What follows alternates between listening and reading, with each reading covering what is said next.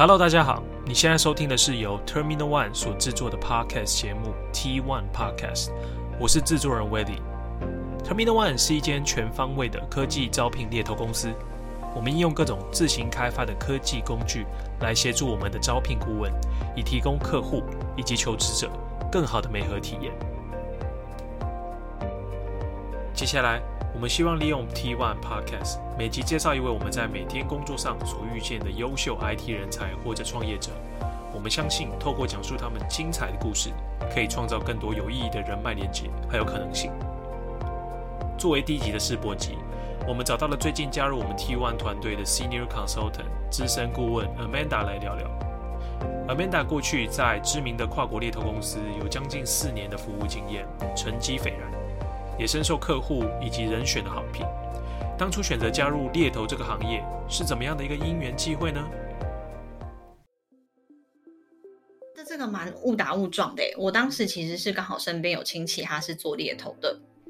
然后，呃，那时候他还毕业没有多久吧，出来就是只做了一份短短的工作，就对人生也有点不是很确定自己要做什么。然后我就跟他聊，那他就跟我说，诶，那你要不要去找一个猎头认识一下，聊一聊，那看看他有没有可以给你一些职业上面的建议。所以我那时候就找到了那间公司的里面的一个前辈，这样。然后聊完之后，他就跟我说，诶，我。我觉得其实你蛮适合做猎头的，还是你要不要来试试看？然后我就想说，哎，好像公司环境也不错啊，然后工作内容听起来也很有趣，我就这样子，我就这样进去了。然后进去之后，我就发现，哦，我真的很喜欢这一行。然后一做就中间当然也有一些不同的变化啦，但是这样到现在也快五年了。嗯，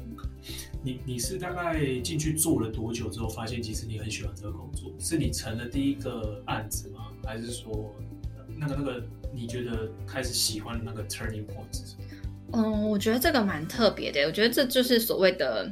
失去后才懂得珍惜吗？其实我真的意识到我喜欢这个工作的时候，是我离开呃离开那间公司的时候。我那时候在那边做大概一年半之后，然后我就离开去嗯、呃、不同的产业，然后也是去做业务。那我去那边大概历练了两三年之后，我就突然意识到，哎，我觉得同样是做业务性质的工作，我好像还是做猎头我比较有热忱。那那个时间点，我才自己比较确定知道说，哦，原来这就是我的天命 的那种想法。哦所以其实是你是一度离开之后，对对，就是分手之后才发现哦，原来还是他比较好，这种感觉，失去后才懂得珍惜。OK OK，了解。那你你离开之后，你最怀念的部分是什么？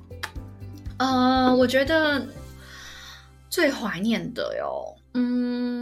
我觉得可能会是那种一直在变化吧，因为我们今天呃，不管是做任何产业的业务啊，就算说我今天不是卖产品，我是卖 solution 的业务，好了，嗯，说到底，其实这个 solution 它能够变化，它的范围是有一定的限度在的。可是我觉得猎头这一行很有趣的是，因为我们的产品就是你可以解读某种程度上来讲是人选嘛，或者是一个工作机会。那不管是一个人选或是一个工作机会，它没有一个人选是一模一样，也没有一个工作机会是一模一样的。那这件事情，我觉得它是非常非常有趣的。那这也是我觉得我在其他的产业里面做业务是没有办法有这样子的体验的。然后，因为你中间其实有去到不同产业嘛，然后再回去嘛，嗯，那你第前后两段你负责的产业都是一样的吗？呃，不太一样。我第一段的时间，我进去是做比较偏 sales 这个领域的招募，那没有那么区分产业啦，就基本上各行各业的。那因为那时候团团队没有分那么细，所以各行各业的 sales 我都有招募。那回来回去之后的话，我是比较做医疗器材那一块的。那医疗器材里面就是包含了 sales 啊、marketing 啊，或者是 medical 跟 RA 这些我都有做。RA 是什么？RA 是呃法规法规专员。法规专业，所以就是像是帮公司找 in house 的 legal 是不是？呃，不太呃不太像，他们有点特殊，因为就是如果说以药厂或者医材厂来说好了，我这个产品要可以在台湾可以呃卖啊，或者是可以上市，我一定要有所谓的药证嘛。对，那所以这些法规他们就是要去搜集可能我们原厂这边的包含产品的一些内容，产品的一些呃 product spec，然后还有临床临床实验的一些证明，还有各种的数据，那他要去提交给我们的食药署，然后食药署可能才会给他的一个 license，这样简单来说是这样，但当然法规的工作也也很深很复杂。嗯，然后呃，因为这个其实这个产业其实蛮。我我会说，它其实专业性蛮高的嘛，嗯，因为是跟 medical 相关的东西，嗯，然后呃，你是怎么就是在一个比较短的时间点内去 pick up 这个领域的一些 domain know-how？嗯嗯，我觉得这一块大概可能会分成两个层面吧。第一，当然就是一定要跟够多的人选去聊啦。那在聊的时候，我自己的一个习惯就是，我觉得除了我们只是去 go through 你，哎，你为什么换工作啊？然后你的 achievement 是什么啊？你想要看什么？你的薪水这类很基本的问题之外，我很多时候我其实会是是真的很有兴趣想要了解说，哎，你现在在在这间公司，你们的产品它的它的用途是什么？然后那跟它市场上竞争的对手是什么？那未来还有没有下一代，或者说他的上一代是什么？就是一个三百六十度的去了解，呃，这个人选他所负责过的产品，他在市场上的一些定位，跟他们可能在他们那时候我们一个 term 叫做他在治疗领域里面，他扮演什么样的角色？那慢慢我觉得，当谈的人选越来越多之后，你就可以把这些资讯给拼凑起来。然后同时，其实网络上也真的还蛮多资源可以让我们去看，说，诶，现在有哪些新的科技、新的技术啊，新的治疗方法？所以我觉得大概就是综合这两个部分吧，跟人选的深度对谈，还有就是我们自己上网去做一些一些研究，我就可以拼凑出一个还蛮完整的整个市场的轮廓出来。因为其实像这种外商的那种跨国猎头公司啊，它我觉得它对于就是 sales skill 就是业务技巧，其实都还有蛮多的 training 的，嗯，就是包含你怎么打电话，嗯，然后你要怎么你要怎么问 candidate 的问题啊，怎么问出一些 insight，嗯，这个部分。然后，但是他，我觉得他他的一些 teaching materials 不一定会包含，就是关于这个领域的 domain know-how。嗯嗯。那你觉得这个 domain know-how 让你学到整个，你觉得会很 confident，可以跟所有 level 的 candidate 讲话，大概是花了多久的时间？嗯，我觉得这个，嗯。我老实说，我觉得这个问题没有一个一定的答标准答案呢，因为我后来就发现，嗯、能够跟所有不同领域、不同 level 的人选去聊天这件事情啊，并不百分之百建立在你懂多少这个产业的都没弄好。我觉得心态还蛮重要的。如果我一直保持着一种就是我一定要全部都懂，我才能跟你讲上一句话的话，我觉得那个对自己压力会很大，然后你可能也会有点失焦。我觉得我后来发现，我觉得进行的一个方式很大的重点就是我。我懂多少，我就是让人选知道，或者让客户知道，所以，我大概对这个领域有一点点了解，但是当然更深的、更专业的，您还是业内的专家啦，那也麻烦你可以多跟我分享一些。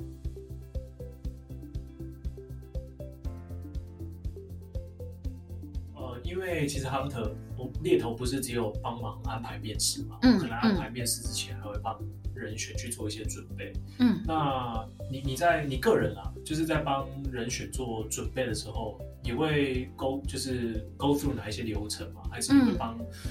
呃，人选去提点哪一些层面吗？嗯嗯嗯，我我一般来说，我觉得如果我对客户有一些掌握的话，我通常我会事先先知道客户可能大他们比较在意的事情是什么，所以我会跟人选讲说，就是嗯，我没有要你去讲他们想听的话，可是你要 make sure 就是当他们很在意这件事情，他问这个问题的时候，你有把握住这个机会好好回答。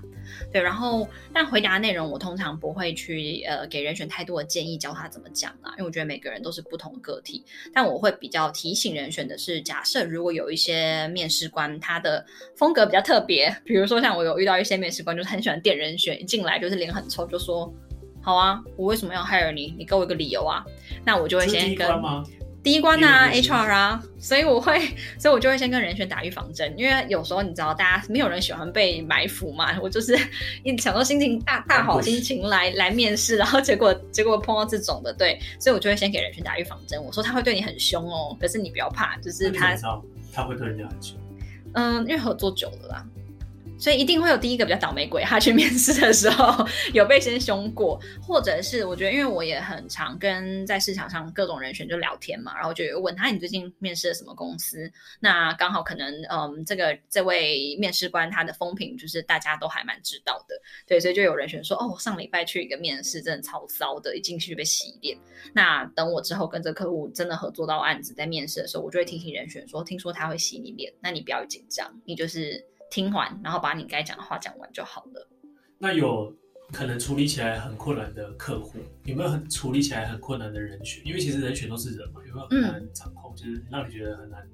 很难合作的 candidate 的经验？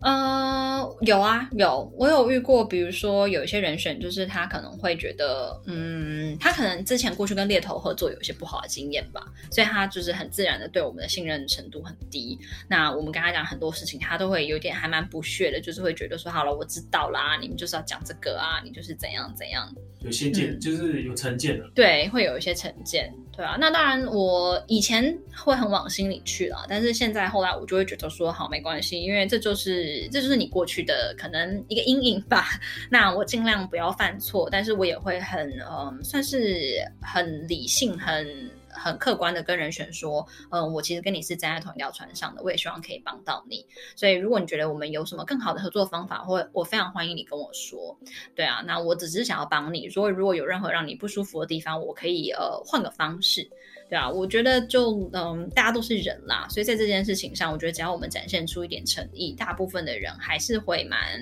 蛮 nice 的。最后就是哦，还是跟你好言好语这样。身为以服务人选的专业猎头顾问来说，每天其实都会遇到不一样的情况以及挑战。但就 Amanda 来说，她在工作上最害怕遇到的是怎样的情形呢？你说 IG 上面会有人在 po 职缺还是什么？哦。不是不是，就是 IG 上有很多那种我们的猎头同号，会有一些那种互相取暖的账号，像我自己有在 follow 的，有一个叫 Recruiter Kenny，所以如果有其他猎头可以上去看一下，蛮好笑的。对啊，那因为像 Candidate No Show 面试就是。呃，Candidate No Show 跟大家说一下，就是约了面试，然后结果临时突然就人间蒸发，不去参加面试，这样。其实这个对我们很多猎头来说，都是一个很背脊发凉的一件事情，因为就是通常就你知道，客户突然打给你，在人选要面试的时间，然后就说，哎，你的人怎么没有来？然后我就想说，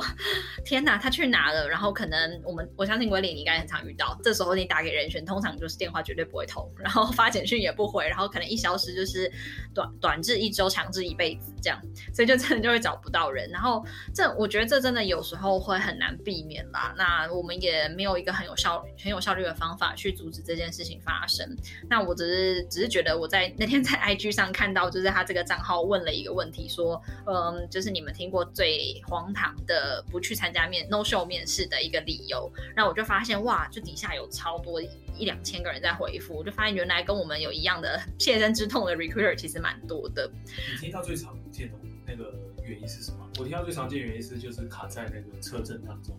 卡在车阵当中还好，对，这种有一些顶多可能就是迟到，最夸张迟到两个小时那种还会去，我觉得就还 OK。我自己有听过是哦，小孩突然生病。然后，可是后来就是，我就遇过真的蛮扯。有一个跟我说，他小孩突然生病，然后大概我就过了两三年之后吧，再跟他聊起来，因为他可能自己也忘了那件事情了。所以就是我们就聊，然后聊到小孩这件事情，然后他就才跟我讲说，哦，对啊，我小孩就是呃上个呃两个月前出生，讲我的第一胎。然后我就心心想，你知道大陆人用语细思极恐，我就想说不对，那两三年前你说你那个生病的小孩是谁？就是 你知道，就是要有时候是听到这种事情，对，就会觉得有点就是啊、哦，好吧，其实你可以直接跟我说没有关系。Amanda 加入我们 T One 团队两个多月以来，已经相当融入团队，也已经开始多所贡献。就猎头公司而言，T One 其实有相当多特别之处。Amanda 也在这边描述了他对 T1 的第一印象，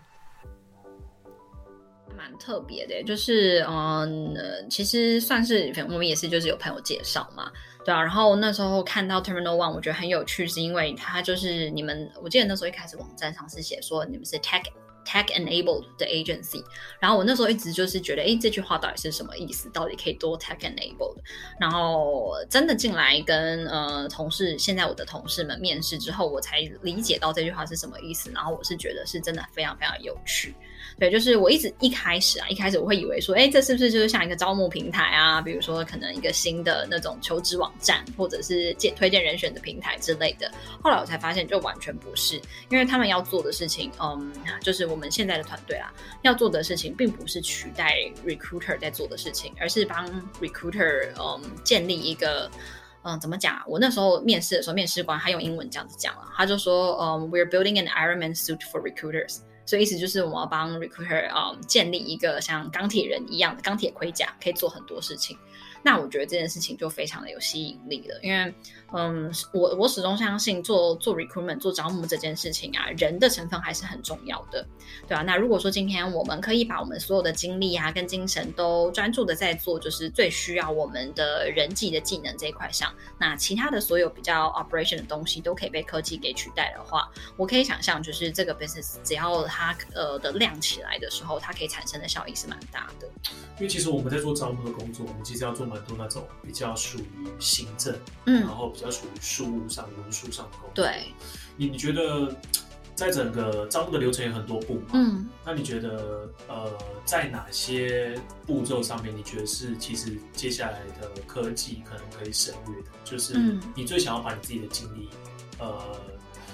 留给哪一些环节，是你觉得可以带来最大的价值？嗯，我觉得当然最最大的重点就是跟人选和跟客户，尤其是跟人选聊吧。嗯，尤其在科技这个产业，因为我觉得台湾的这些人选其实选项都非常的多。那我们身为 consultant，我们今天并不是只是想要说服我的人选，就是只去谈我的机会就好，而是我希望我在我跟我每个人选聊的时候，我都很清楚知道他想要什么。然后再来去看看我手上的这些机会，哪一些是最适合他的，然后我们可不可以就是帮助他达到他他的职业，或者甚至他比较长一点点人生规划中，找到一个比较适合的下一步。这东西听起来我觉得蛮煽情的，可是这个是事实，因为对很多人来，对我们来讲，这可能只是一个一个单，或者是这可能只是一个一个产品，可是对每个人选来讲，这都是他们人生一个大事情，他们要换工作嘛。所以我觉得要站在那个角度去想的话，其实我觉得最重要就是去了解人选想要什么。那我觉得像呃 Terminal One 这边科技，它的最好的，我觉得啦，我觉得最可以帮到我的地方，可能就是在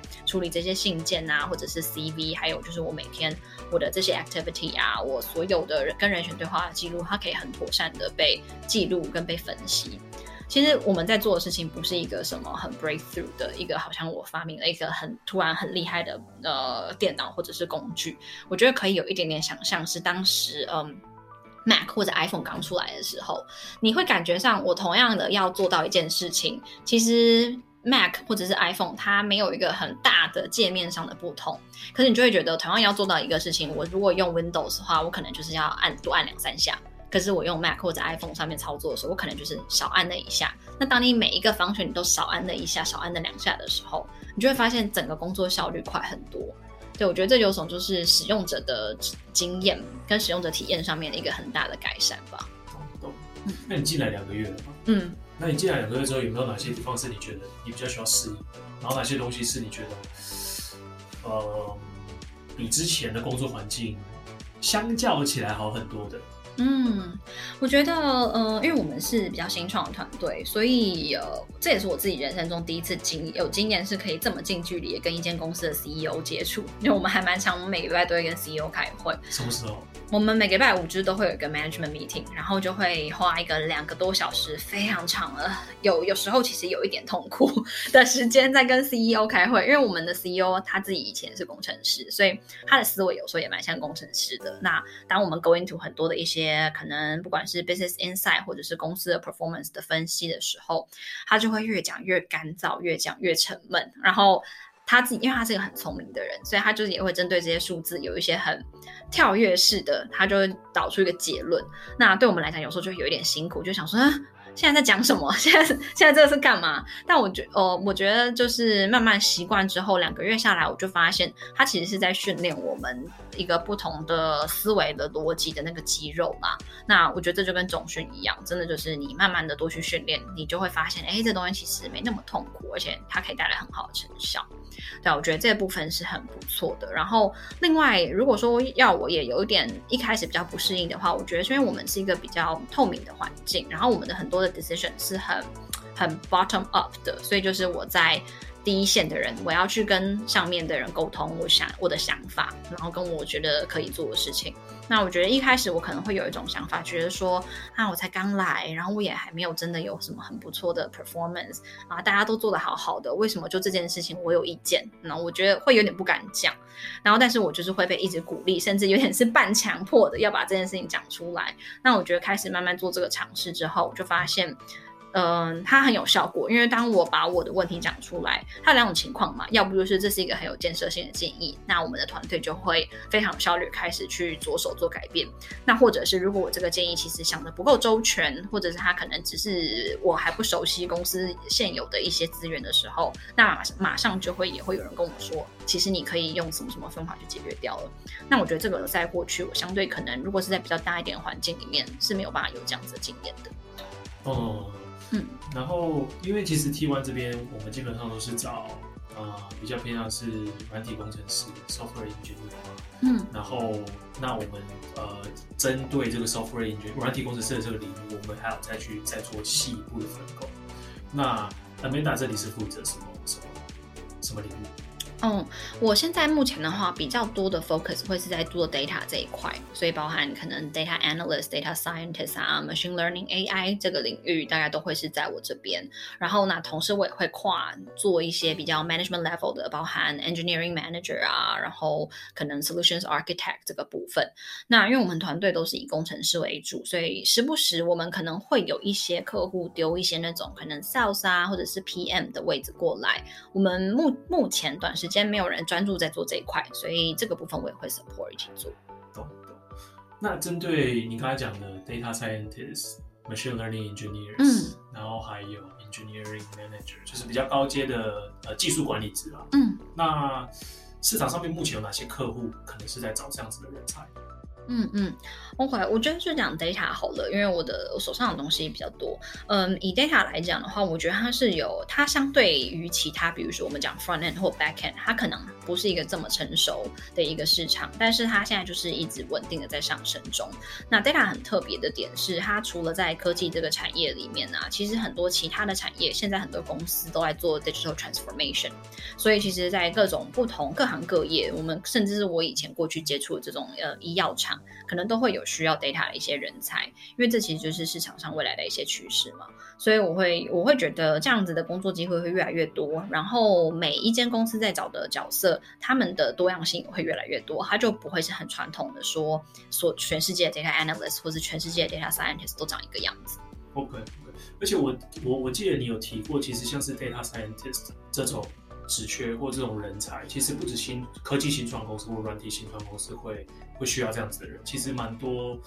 呃大公司或者是他不是软体，比如说他今天是药商哈，外商的药商，可能都会找这种 data scientist 的人才。嗯，对，很多资料。嗯，其实蛮多的，因为过去可能这些厂商，这些尤其这种大的大品牌的公司，他们手上有很多的资源嘛。我们就举呃我比较了解的医疗来说好了，它可能是一间运行了非常非常久的大药厂，它手上可能有的拥有的 patient 的资料是非常多的。那我们要怎么利用这些资料去做一个更有效的市场布局也好，甚至是判断说我要 launch 什么样子的新品，或者是甚至呃创造一种新的 business model。我觉得这些东西都是很需要呃大量的 data 来去 support 他们，去分析这些数据，然后去导出一个可能有效的一个方案这样子。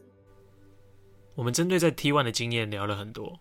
聊一聊，我也问了 Amanda 对于团队的展望以及接下来想要达成的一些目标。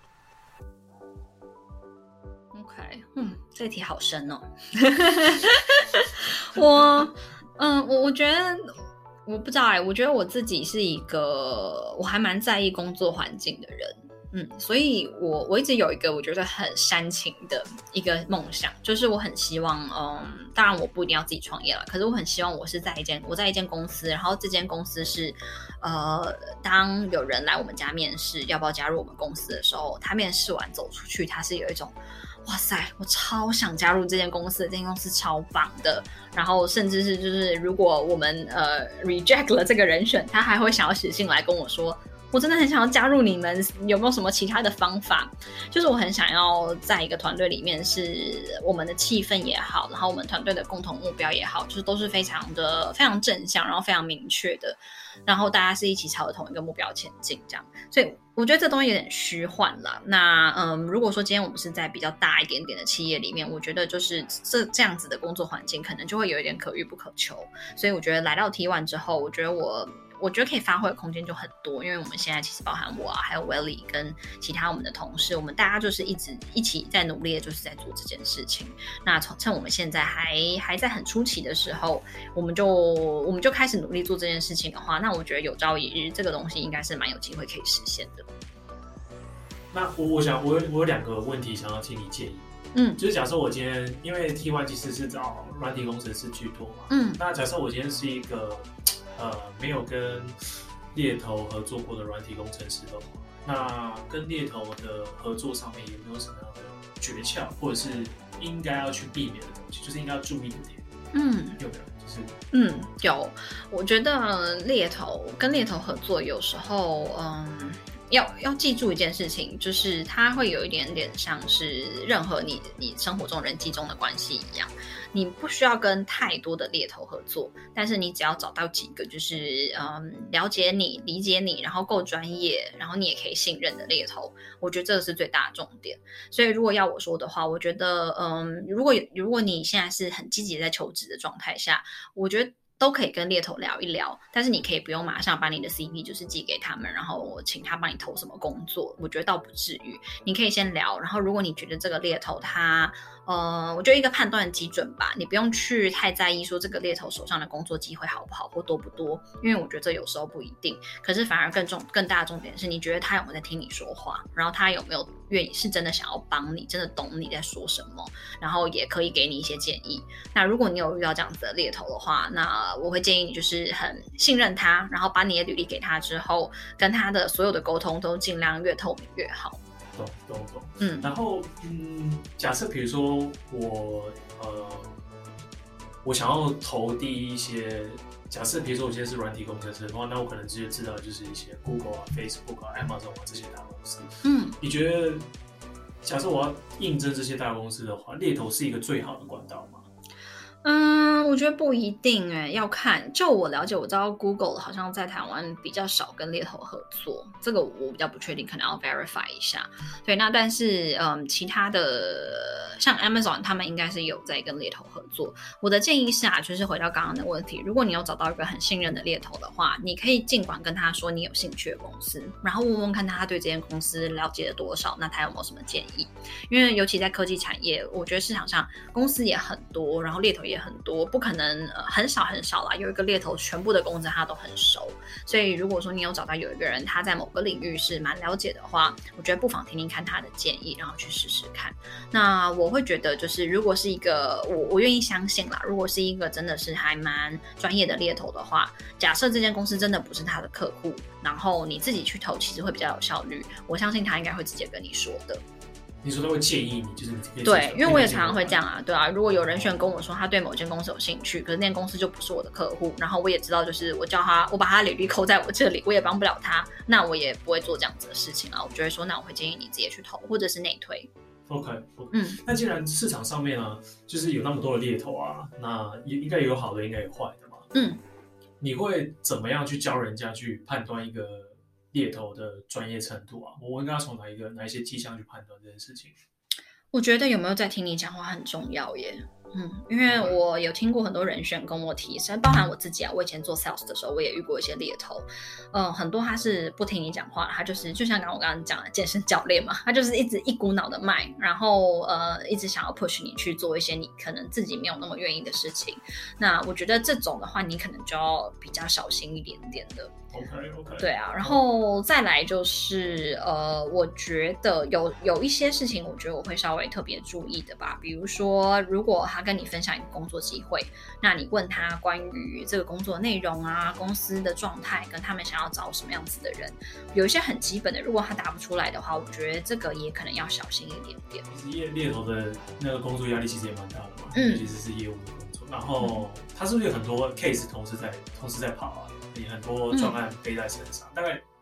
很长啊，很长啊。其实，嗯、呃，尤其科技吧，因为我做了这么多不同产业下来，我发现像现在，我相信我们公司里面每一个每个 consultant 应该身上平均都十几个案子在 run，这是正常的。同时，嗯嗯嗯。哦，那、啊、你你平常都是压力这么大的话，你平常都是怎么舒压 的？你又做了四年多了，哎、欸，业务的工作加起来做了六年。我真的是一个很不好的示范哎！我以前就是一个酗酒成性的人嘛，这个这个可以剪进去吗？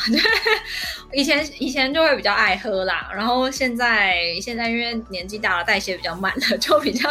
会照顾身体，不会做这件事情。猎头是一个饮酒文化盛行的行业。是啊，你没看，就是信义区的每一间猎头的大楼底下都一定有个酒吧吗？我觉得他们就装光是赚猎头的钱就赚饱了。信义区以外的就没有这个福利了。对，真的。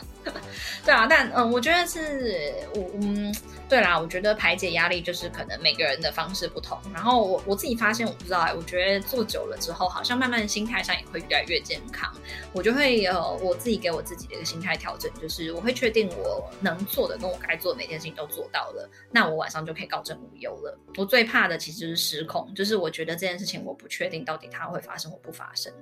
对啊，所以嗯，现在我觉得可能就会比较好一些些了啦。你会下班之后还需要工作，或者是周末还要加班的这种？嗯，我觉得有时候会耶，但我我自己是不太喜欢这样。可是有时候有点难免，因为人选可能他们也要他下班之后才可以跟我们联络。那这种时候我就觉得没有什么问题。但是我通常不会下班后还去上网搜履历啊，或者是去呃做一些比较文书的事情了。这一集跟 Amanda 聊了猎头这个行业，以及身为 Terminal One 团队一员的感想。Amanda 在 Terminal One 内部负责 Data Scientist 以及 Machine Learning 这个领域的人才媒合，所以针对这个领域有兴趣转职的求职者，或者你是希望进行人才招募的团队，都欢迎透过 Podcast 下面的 Show Note 来和 Amanda 或者是 Terminal One 的团队联系。那我们就下一集 T One Podcast 节目再见喽，拜拜。